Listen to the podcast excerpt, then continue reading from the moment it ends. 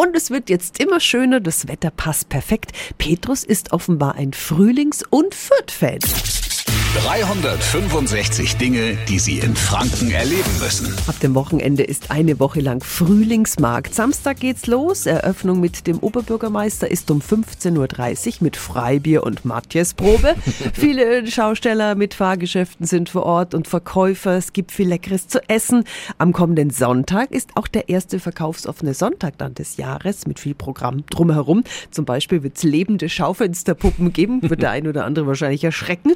Und künstlerische Walking Acts werden in der Innenstadt auch zum Beispiel unterwegs sein. Nächste Woche Mittwoch ist Familientag und zum Abschluss am Sonntag ein großes Oldtimer- und Traktorentreffen. Also am Samstag das erste große Fest des Jahres. Da geht's los. Frühlingsmarkt in Fürth. Die Infos sind auch nochmal auf radiof.de.